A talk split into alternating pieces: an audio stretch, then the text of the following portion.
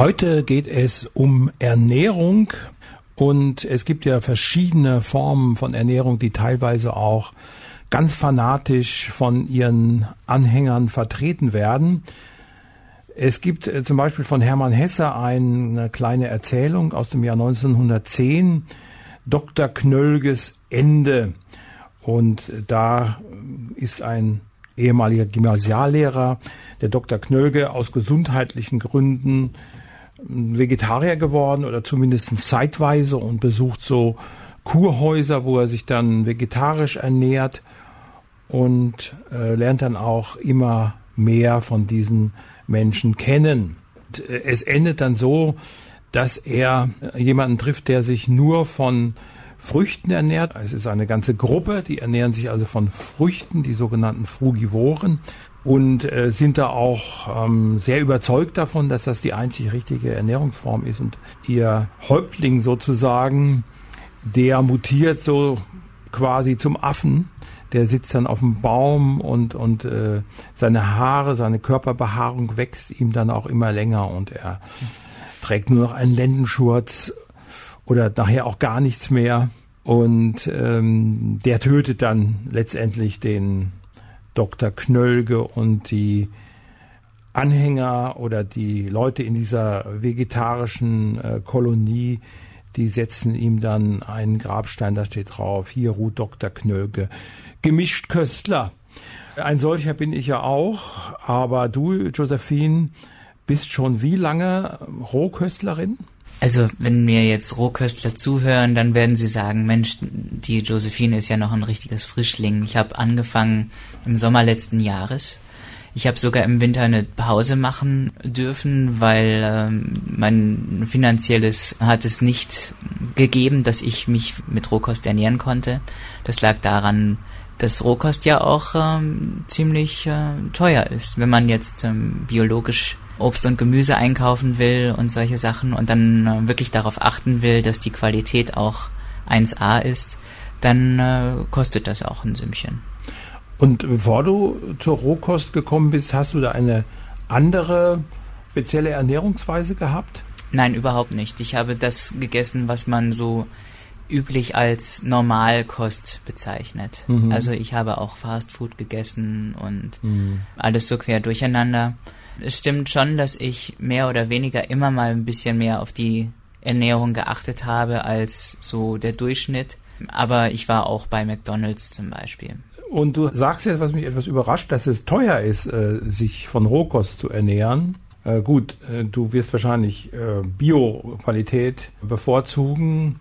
Ich dachte aber trotzdem, dass man dann, wenn man jetzt sich von Früchten und Gemüse ernährt, dass es dann äh, doch ähm, günstiger ist, als wenn man zum Beispiel Fleisch kauft. Ja, also du sagst da was, es kommt wirklich auch darauf an, aus welchem Umfeld man kommt. Wenn ich jetzt zum Beispiel auf dem Land aufwachse und habe da so meine Möglichkeiten, wo ich jetzt ähm, meine Kräuter sammle oder sowas, dann kann es auch gut sein, dass ich mit Rohkost sogar günstiger wegkomme als wenn ich jetzt ähm, hier in der Stadt als reiner Konsument irgendwie in den Biosupermarkt gehen muss, zwangsweise. Das macht dann einen riesen Unterschied. Was allerdings sehr interessant ist, ist, dass sehr oft Fleisch günstiger zu kriegen ist, als ähm, wenn ich jetzt eine Tropenfrucht, sagen wir mal, kaufen will. Hm. Es kommt natürlich auch auf die Jahreszeit an. Also jetzt gerade im Herbst oder im, im Spätsommer da gibt es Streuobstwiesen, wo man also wirklich biologisches Obst ernten kann, das gerade vom Baum gefallen ist oder was man sich da einfach von den untersten Ästen abpflückt. Aber das ist ja nicht das ganze Jahr über der Fall. Ne? Also im Winter zum Beispiel, da wird es dann schwieriger. Ne?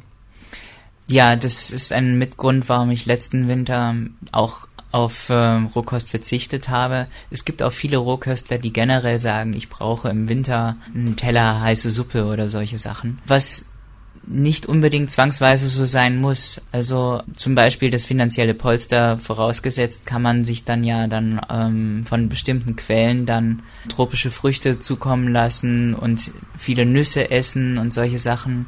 Und dann friert man auch nicht im Winter. Es ist auch etwas, was ähm, sehr gerne äh, gesagt wird, dass äh, Rohköstler ja dann viel mehr frieren würden als Normalköstler, aber das stimmt so nicht. Aber manche Sachen, äh, die muss man ja kochen, um sie überhaupt essen zu können. Zum Beispiel, ich denke da jetzt an, an Bohnen, die kann man ja so gar nicht verdauen, wenn die nicht gekocht sind. Ne?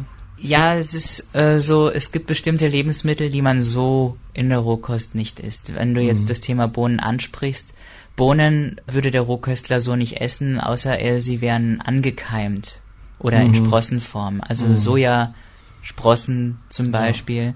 Die Sojabohne an sich ist eigentlich generell überhaupt nicht geeignet für die Ernährung. Das, das wissen auch die wenigsten. Was es ja heute gibt mit Sojamilch und Tofu und solche Sachen, sollte man immer darauf achten, egal ob man Rohköstler ist oder Normalköstler, dass es fermentiert ist. Und das ist auch eine Geschichte, die ganz weit zurückreicht. Ähm, und zwar die Chinesen und die Japaner, die haben ja, die, die Mönche haben ja äh, in ihren Klostern nur ihre Reisgerichte gehabt und das war schon ziemlich öde, weil sie auch nicht immer jetzt irgendwie das Gemüse dann dazu hatten, was sie dazu machen konnten. Und insofern haben sie dann die Sojasauce erfunden.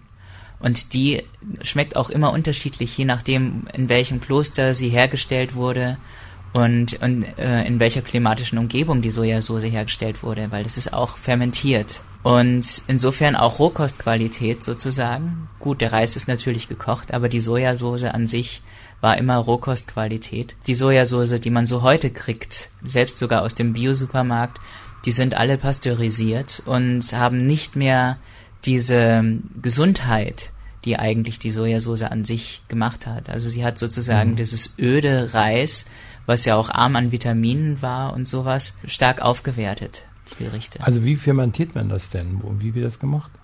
Also fermentieren heißt in dem Fall, dass das ähm, der Luft ausgesetzt war für mhm. eine längere Zeit. Also diese Sojabohnenpaste, ne? Dieses ja, Miso, also Miso heißt es ja auch, ne? Also wie Sojasauce jetzt direkt ne? gemacht wird, kann ich jetzt nicht mhm. sagen, mhm. aber äh, ich denke so auf diese Art wird das passiert sein, ja. ja. Also es sind ja auch teilweise Geheimrezepte von von denen Fermentieren ist generell auch äh, interessant, auch in der Rohkostküche für das ein oder andere, zum Beispiel wenn ich mir einen Nusskäse mache. Ich spreche jetzt in Rohkost natürlich von allgemeiner Rohkost, also auch Rohkost für Leute, die rohes Fleisch essen und rohen Fisch. Es gibt sogar Rohköstler, die sogar Milchprodukte essen, also Rohmilch und ah, sowas. Ja. Das mache ich in meiner Ernährung allerdings nicht, weil ich sage, die Milch gehört den, äh, den Arten, also vor allen Dingen den, den Säuglingen de, der mhm. Arten und mhm. die nehme ich denen nicht weg. Was du gerade erzählt hast, das ist vielleicht vielen gar nicht bekannt. Wir reden heute über Rohkost. Es gibt durchaus Rohköstler, die auch Fleisch essen, allerdings dann rohes Fleisch, auch Schweinefleisch beispielsweise. Mhm.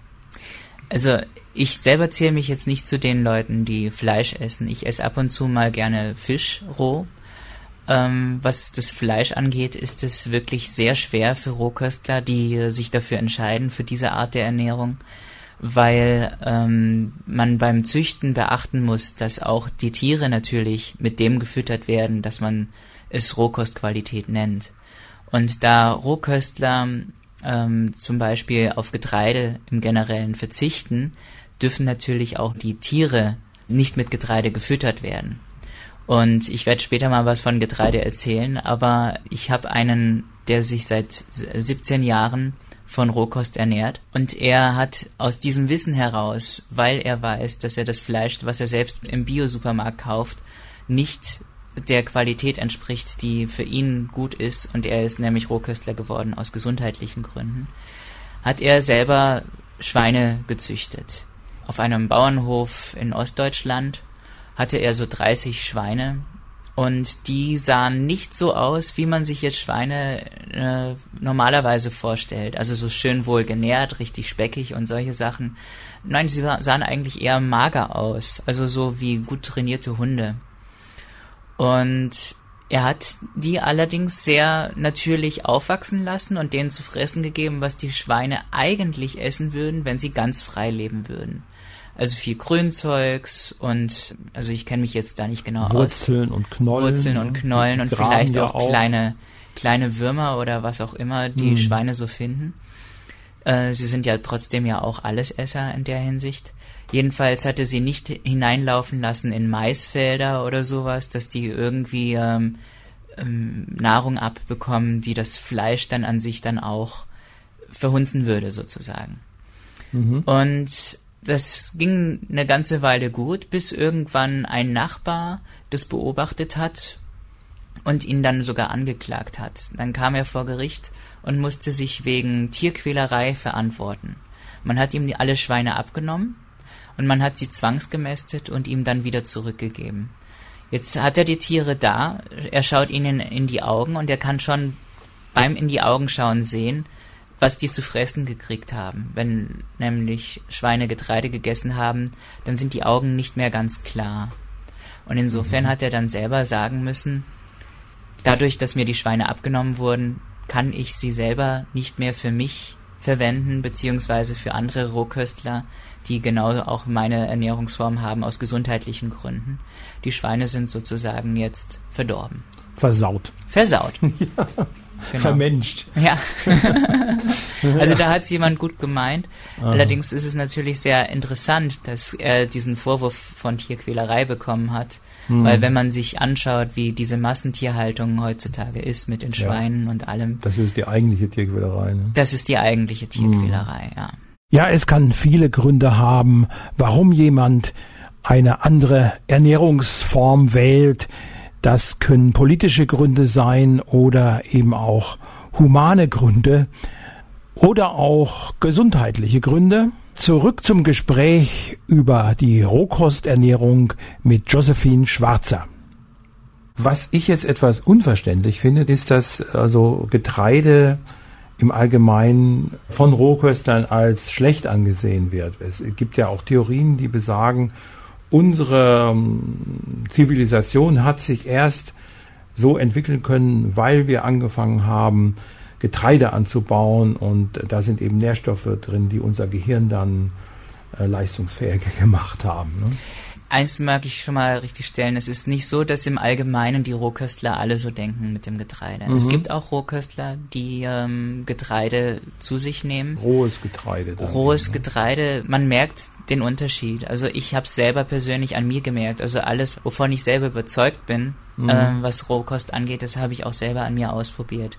Ah, Und ja. ich habe gemerkt, als ich eine ganze Weile auf Getreide auf Milch und auf Industriezucker verzichtet habe in meiner Ernährung, wie gesundheitlich es mir besser ging. Und jedes Mal, wenn ich irgendwas mit Getreide gegessen habe, wie ich da den Unterschied gemerkt habe. Also ich würde sagen, es ist nicht generell ausgeschlossen, dass Getreide verwendet wird, allerdings meistens schon eher, dass es auch wieder vorgekeimtes ist. Mhm. Also nicht einfach nur Weizen, sondern eben vorgekeimtes mhm. Weizen oder, oder Weizengras dann auch. Weizengras, mhm. Dinkelgras und solche Sachen. Was ist das eigentlich, Weizengras? Die Nina Hagen hat da ja mal so Re Reklame für gemacht. Ist das einfach das, das äh, noch nicht ähm, körnertragende Weizen? Ja, es ah. ist sozusagen ähm, das, das noch grüne Kraut sozusagen, wenn ich da jetzt nicht was Falsches sage. Gepresst, da wird Saft äh, rausgepresst, da werden grüne Smoothies sozusagen draus gemacht. Mhm wenn sie noch in Grasform sind, beziehungsweise eben wenn sie gekeimt sind, diese ganzen Getreideformen, dann ist auch dieses schädliche Gluten nicht enthalten. Ja. Gluten ist nämlich dieser, ähm, das, was im Mehl verantwortlich dafür ist, dass es zum Klebstoff wird. Und wir kennen das ja aus dem Kindergarten, dass man Mehl gerne mit Wasser anrührt zu Klebstoff.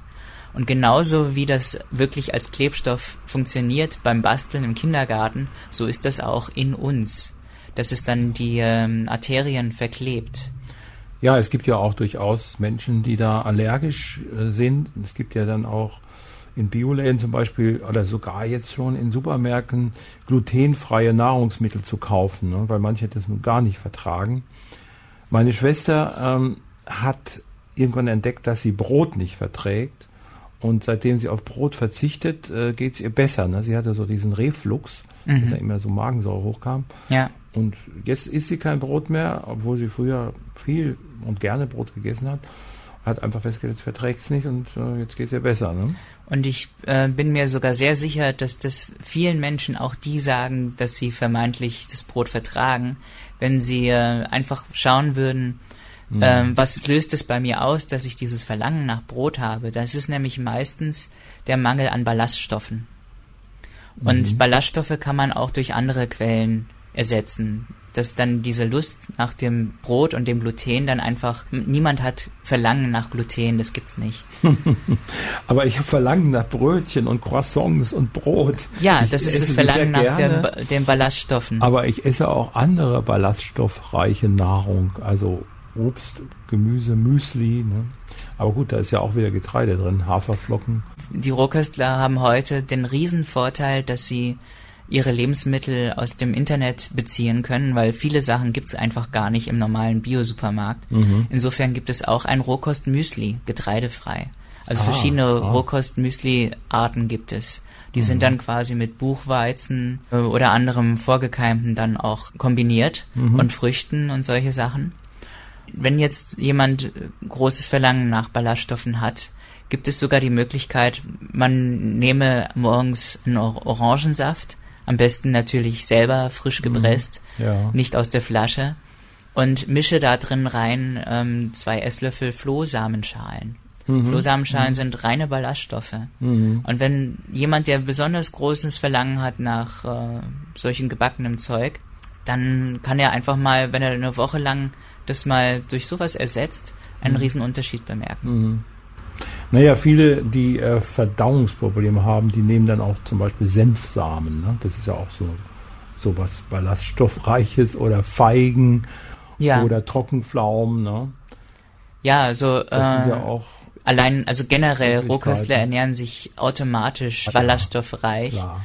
Und es gibt ja auch wirklich alle Formen von Rohkost. Also es gibt so Urköstler und Instinkto. Das sind dann mhm. Menschen, die einzelne Lebensmittel essen. Und in, durch Instinktor, das heißt, dass sie, ähm, was sie gerade auf dem Feld sehen oder äh, in den Bäumen hängen, dass sie da reinbeißen mhm. und dann schauen, wie reagiert mein Körper darauf. Das ist die Instinktorernährung. Und dann gibt's eben die Rohköstler, die sagen, ich möchte zubereitete Speisen, weil ich das ja von früher so kenne, mhm. dass ich äh, zum Beispiel mir mein Chili Sin Carne mache oder sowas, aber mhm. auch in Rohkostqualität. Mhm. Da gibt's auch diverse Rezepte. Es gibt also die unterschiedlichsten Ausformungen, auch der Rohkost. Menschenfleisch zu essen, wie in diesem Lied gerade hm, vorgeschlagen wurde. Das äh, ist ja nun äh, tabuisiert und sollte man nicht tun, denke ich. Es gab Kulturen, wo das durchaus üblich war. Ach, Hauptsache roh, oder? Naja, ich weiß nicht. Aber kein Getreide. Obwohl Getreide ist ja auch roh, ne? Also ich habe früher, wenn ich so im Feld spazieren gegangen bin als Kind, mir so ein paar Körnchen abgepflückt und die dann so abgepellt und gegessen. Die mhm. schmeckten auch ganz gut. Mhm. Das ist auch ähm, roh, aber in verschiedenen Kreisen der Rohkostanhänger dann doch verpönt, sowas. Wenn ich essen. da nochmal drauf eingehen darf. Ja. Wenn du das heutige Getreide nimmst, wo du so durchgehst, das ist natürlich total hochgezüchtet. Mhm. Und auch das enthält schon viel mehr Gluten, als Weizen von sich aus enthalten würde abzusehen äh, von Pestiziden, äh, die dann oft auch noch mit drauf sind oder irgendwelche anderen Chemikalien, Blei von den Autos und so weiter. Ne? Ja, wo natürlich auch Rohköstler generell natürlich auch aufpassen müssen, auch bei ihrem Obst und Gemüse, weswegen sie natürlich immer zu Bio-Obst und Gemüse greifen müssen. Mm. Aber jetzt auf das Gluten jetzt nochmal hinzuweisen, es gibt ja diese alte Volksgruppe, die Essener. Da habe ich schon von gehört. Oder ja. auch Esseer ausgesprochen. Mhm. Die Esseer, die haben auch ihr eigenes Brot gemacht, das Esseer-Brot, was man auch heute in der Bäckerei kriegt. Wobei das, mhm. was sie dort in der Bäckerei servieren, nicht unbedingt das Esseer-Brot ist, wie sie es ursprünglich gemacht haben. Es ist nämlich auch, wie viele Leute nicht wissen, ein Rohkostbrot. Man hat vorgekeimtes Getreide hergenommen und man hat es äh, in Wasser eingelegt und dann entsprechend in der Sonne getrocknet. Und das hat dann das berühmte Essea-Brot gegeben. Wenn man heutzutage Essea-Brot isst, isst man immer noch ein ähm, gesünderes Brot als jedes andere Brot in der Bäckerei. Aber wenn man wirklich ein echtes Original Essea-Brot essen will, dann sollte man sich das in Rohkostqualität zubereiten. Also die Esseer, die haben ja, ich glaube, in, in, im vorderen Orient gelebt, also Israel, Jordanien, so diese Ecke. Weißt du, ob das da heute noch so hergestellt wird? Auf diese Art? ich weiß, dass auf jeden Fall generell Essea-Brot in Rohkostkreisen hergestellt mhm. wird. Ob jetzt die Bevölkerungsgruppe das so herstellt, also die Essea an sich gibt es ja nicht mehr. Das meiste des spirituellen Wissens ist also wirklich oft untergegangen oder in geheimen Kreisen geblieben. Mhm. Also, es gibt eine Essea-Gruppe bei Stuttgart, äh, von der ich weiß, die ihr verborgenes spirituelles Wissen wieder nach oben bringen. Aber da müsste man sich dann eben über, über sowas beschäftigen mit Esoterik und Spiritualität. Und jetzt ja. geht's hier ja mehr um die Ernährung an ja. sich. Obwohl natürlich die Motivation, warum jemand jetzt Vegetarier wird oder Veganer oder Rohköstler, unterschiedlich ist. Ne? Es gibt Menschen, die das eher aus politischen Gründen oder spirituellen Gründen machen.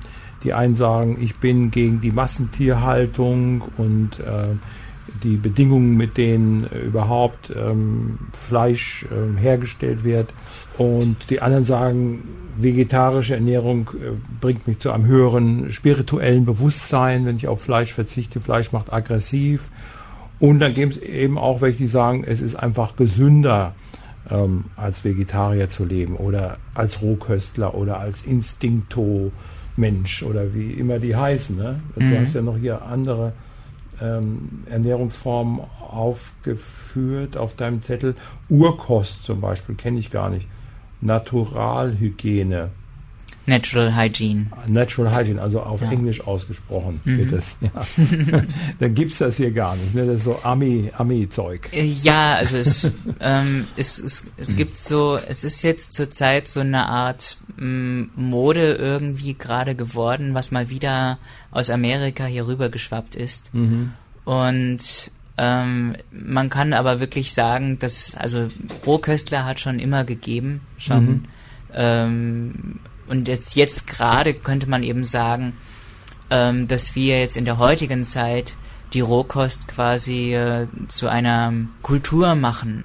Vorher hat man eben ja eher so Rohköstler irgendwie abschätzig betrachtet, so wie auch in diesem Roman von Hermann Hesse in seinen Erzählungen. Mhm. Ähm, und heute kann man einfach sagen, den, den Leuten wird einfach bewusster, äh, wie gesund Lebensmittel sein können, wenn sie eben nicht verarbeitet sind. Wenn mhm. sie einfach so gegessen werden, wie sie Gott für uns äh, erschaffen hat, wenn man jetzt Gott hernehmen will, oder wie sie mhm. die Natur uns erschaffen hat, wenn ich jetzt mal weniger küchlich werden will. Mhm. Und das ist ja auch sehr sinnvoll, wenn man jetzt sieht, ich esse zum Beispiel Nudeln mit Soße. Die Nudeln sind gekochtes Gluten und äh, die Soße äh, die, die Tomaten sind auch zerkocht und sowas. Das ist auch, selbst wenn man es chemisch untersucht, nicht mehr das, was der Körper aufnehmen kann. Es ist chemisch verändert worden. Die Moleküle mhm. sind nicht mehr so, äh, wie sie die Natur vorgegeben hat. Mhm. Wieso soll unser Körper dann das erkennen als Nahrung? Der Körper macht dann auch einen, einen anderen Vorgang bei der Auswertung der Ernährung. Also im Darm bilden sich andere Bakterien in einem, bei, bei einem Rohköstler als bei einem Kochköstler. Beim Kochköstler ist es eher so eine Art Gärvorgang. Und das ist auch der Grund, warum ich selber zur Rohkost gekommen bin, weil ich einfach mir gedacht habe, was ist eigentlich die gesündeste Art für mich und also die sich nach meinem gesunden Menschenverstand wirklich bildet, wie man sich ernähren kann. Und ich habe dann auch mir gedacht, ich könnte einfach nur Veganer werden. Und dann habe ich einfach gesehen, die Veganer, die machen auch sehr viel, dass sie zum Beispiel so Glutenschnitzel essen und Sojaprodukte und solche Sachen. Und da, da habe ich bis dahin schon gelernt, dass die Sachen nicht so gesund sind. Und so kam ich eigentlich nur immer wieder auf Rohkost. Was hat sich denn bei dir geändert? Äh, welche Schwierigkeiten, die du vor deiner Hinwendung zur Rohkost hattest, hast du jetzt nicht mehr? Ich kann sagen, dass ich mich gesundheitlich deutlich verbessert habe. Ich hatte vorher immer mal wieder Erkältungen, die Nase voll, die Schleimhäute waren ganz anders als jetzt. Das liegt ähm, an dem, dass ich auf das Getreide verzichte vor allen Dingen. Ich bin leistungsfähiger, ich brauche weniger Schlaf, ich schlafe tiefer, ich träume lebhafter. Ich meine auch, dass mein Instinkt sich besser herausgebildet hat, dass ich auch so die Umwelt noch auch verschärfter wahrnehme. Ich habe weniger Kopfschmerzen, also es hat sich wahnsinnig viel verbessert bei mir persönlich. Und abgenommen hast du auch, ne? Abgenommen habe ich auch, ja. Ich habe als ich letztes Jahr angefangen habe, meine Ernährung umzustellen auf Rohkost, habe ich über 80 Kilo gewogen, so 84 Kilo. Mhm. Jetzt gerade habe ich ein Gewicht von 62 Kilo. Ein Traumgewicht, das hätte ich auch gerne. Hatte ich auch früher. Oh gut, ich habe jetzt die Körpergröße, man, man sieht mich ja jetzt hier nicht im Radio, ich habe eine Körpergröße von 1,75 Meter hm, und da ja, klingt 62 Kilo natürlich schon fast zu wenig. Hm, ja. Aber wenn man mich ansieht, du kannst es bezeugen, Kaya, ich sehe jetzt nicht abgemagert aus nee, oder sowas. Wirklich nicht, nein. Ja. Ganz gesund. Es geht heute um gesunde Ernährung, um Rohkost. Ich habe hier bei mir im Studio Josephine Schwarzer. Sie ist Rohköstlerin seit zwei Jahren etwa. Und es gibt natürlich auch noch viele andere Ernährungsformen wie vegan und vegetarisch und ähm, Urkost und so viel. Man kann es gar nicht alles aufführen. Aber es gibt auch berühmte Rohköstlerinnen und Rohköstler. Welche gibt es denn da zum Beispiel, Josephine? Also, wir haben im schauspielerischen Bereich zum Beispiel den Woody Harrison. Hier im deutschen Bereich gibt es die Milka. Die war mhm. Viva-Moderatorin und die hat sogar einen Videoblog auf YouTube bezüglich äh, Rohkost, dass sie sagte, ein ganzes Jahr lang werde ich mich mit Rohkost ernähren, mit veganer Rohkost und ich werde euch berichten, wie es mir dabei ergeht. Dann gibt's mich. ah ja, du hast auch einen Blog, ne? Ich habe auch einen Blog, genau, josephineschwarzer.com. Josephine mit PH, ne? Josephine mit PH, ja. genau. Dann gibt es den Markus Rothkranz, der ist ein gebürtiger Deutscher, der in Hollywood dann äh, Regisseur wurde für Actionfilme und solche Sachen. Bei dem ist sehr interessant, wenn man sich ältere Bilder von ihm anschaut, wo er noch nicht auf Rohkost war. Er schaut älter aus als jetzt. Er hat auch so ein, so ein Vollbart und graue Haare und sonst was. Und jetzt strahlt er wirklich von innen heraus und ist blond und solche Sachen. Ja. Hat er den Bart abrasiert? Den Bart hat er abrasiert. Das ja. macht auch schon jünger. Das macht auch schon jünger natürlich, klar. Aber auch, also man sieht ihm auch vom Gesicht an, wie es ihm so ergeht. Also, ja, jetzt strahlt er einfach von innen heraus. Mhm. Was ich ganz toll finde, wo man immer wieder sieht, wie gesund Rohkost ist, es gibt zwei auch wieder mal aus Amerika leider, weil hier in Deutschland das eben noch nicht so üblich ist anscheinend, da irgendwie sich prominent herauszustellen. Es gibt zwei Frauen, die sind beide über 70 mhm. und sie schauen aus, als wären sie in den 40ern. Das ist die Mimi Kirk und die Annette Larkins. Beide geben auch Interviews und haben auch einen Blog im Internet. Also sie waren schon im Fernsehen dort und die Mimi Kirk hat sogar eine Auszeichnung bekommen. Da gibt's immer mal wieder jedes Jahr so die Auszeichnung, die Sexiest Woman Alive über 40 und da in ihrem speziellen Bereich die sexieste Vegetarierin und da ist schon lustig, dass sie diesen Titel bekommen hat, obwohl sie ja weit über 40 ist. Was sie selber so anbietet, also sie bietet eben auch vegane Rohkost an, hat auch ein Rezeptbuch geschrieben und so weiter. Auch bei mir auf meinem Blog findet man Rezepte und auch ich gehe darauf ein über die, also ganz undogmatisch auf Rohkost, dass ich über verschiedene Sachen berichte, egal in welche Richtung, ob es jetzt Instinktor ist oder ob es mit Fleisch und Fisch zu tun hat oder die reine Urkost. Ich selber sage auch bei mir in meiner Ernährung, mal brauche ich mal so ganze Gerichte, so auch aus nostalgischen Gründen, weil ich es einfach so gewöhnt bin und weil ich das natürlich mit was verbinde. Das ist ja bei vielen Menschen so. Viele Leute, die sich jetzt mit Rohkost überhaupt nicht auskennen, die sagen zu mir gerne, ach, ich könnte mir nicht vorstellen, Rohkost zu essen, dafür esse ich viel zu gern. Mhm. Da sage ich dann äh, zu denen, ja, ich ja auch. So ist es ja bei mir nicht. Ich esse auch sehr gerne.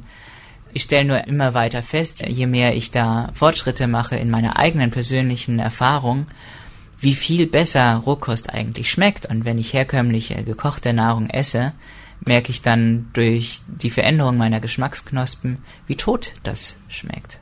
Du hast gerade Urkost erwähnt. Äh, was ist denn das für eine spezielle Ernährungsform?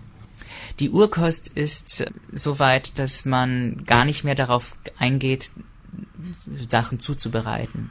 Mhm. Also Urkost sind vor allen Dingen Vertreter, die einen eigenen Garten daheim haben oder eben sehr viel in die Natur gehen können und das dann wirklich vom Baum pflücken oder von ihrer Beete und dann eigentlich sofort von, von der Hand in den Mund sozusagen ja, ja. Ähm, essen können, ohne großartiges zuzubereiten. Und sie sind dann auch großartige Verfechter äh, ihrer eigenen Ernährung, was auch sehr fasziniert. Mhm. Also ich muss zugeben, wenn ich solchen Leuten zuhöre, wie sie dann das beschreiben, dann denke ich mir auch manchmal, es ist gar nicht so schlecht. Und wie gesagt, ich selber mische da so ein bisschen. Mal mache ich selber Urkost und sehr oft bereite ich dann auch gerne Dinge zu.